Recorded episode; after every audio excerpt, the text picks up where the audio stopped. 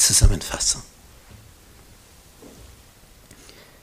Wenn wir einen Blick auf dieses Gemälde hier werfen von Maximilian Jantscher, dem Künstler, der das hier gemalt hat, so sehen wir hier eine Versammlung von Urchristen, die sich in die Berge zurückgezogen haben, hier zur linken Hand des Gemäldes, in freier Natur, mit ihrem Prediger im weißen Gewand, hier sichtbar. Diese Urgemeinden versammelten sich in freier Natur, weil es ihnen nicht gestattet war, Gebäude zu errichten. Wenn sie das gemacht hätten, das hätte man niedergebrannt, vernichtet, samt den Insassen. Die mussten sich also in geheimen Absprachen treffen, irgendwo in der Natur, hoch oben in den Bergen. Und wir sehen hier die sogenannten Waldenser die tausend Jahre lang das Urevangelium ausgerechnet in Italien, dem Zentrum der Entstehung des Papsttums, ausgerechnet dort, haben die ihre Heimat gefunden in den Kottischen Alpen, westlich von Turin, an der Grenze zwischen Italien und Frankreich, Piemont, am Fuß der Berge und hoch oben in den Bergen. Und diese Waldenser, die hatten die Heilige Schrift und ließen sich nicht von der römischen katholischen Staatskirche irritieren. Sie wollten ihres Glaubens leben, wurden blutigst verfolgt und haben sich in diese einsamen Bergregionen zurückgezogen. Und da sie da auch Almwirtschaft betrieben, also bis hoch hinauf, siedelten im Sommer hatten sie so im Tal ihren Hauptsitz für den Winter, dann in einer mittleren Höhe eine Almhütte und ganz oben eine.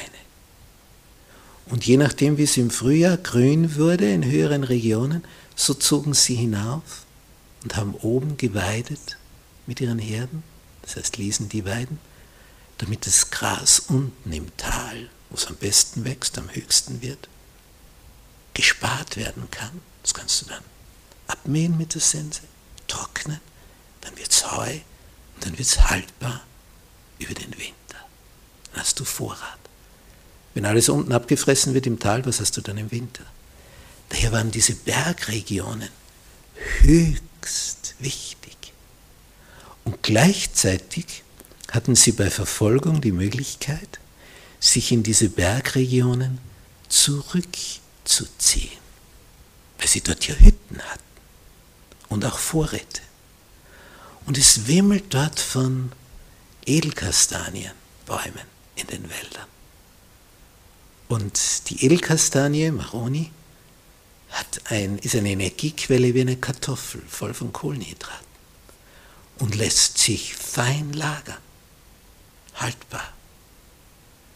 Und die haben im Herbst in diesen Wäldern gesammelt, da gibt es Wälder, wo ist die Hälfte der Bäume besteht aus Kastanienbäumen. Und da haben sie gesammelt. Und so kamen sie über den Winter, hatten sie Nahrung. Da mussten sie gar nichts dafür tun, nur einsammeln.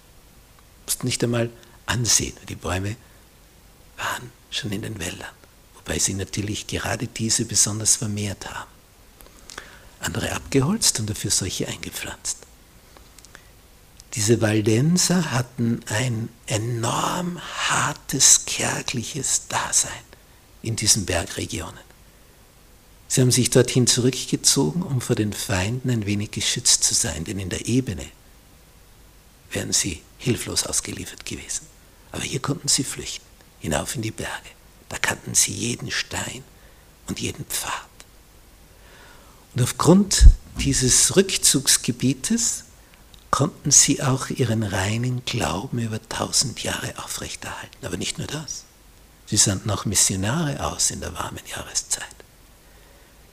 Die zogen von Burg zu Burg, von Schloss zu Schloss, von Stadt zu Stadt. Als Händler, wo sie Stoffe mitbrachten von Genua, dem Hafen.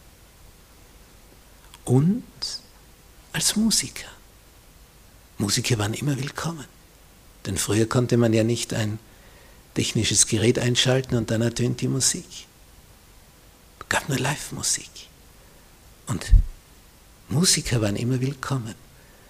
Und diese Troubadour, wie man sie in Frankreich nannte, oder Minnesänger in Deutschland, die zogen von Ort zu Ort und sangen biblische Botschaft. So wurde das Evangelium verbreitet. Dienst in den Urgemeinden, die Waldenser.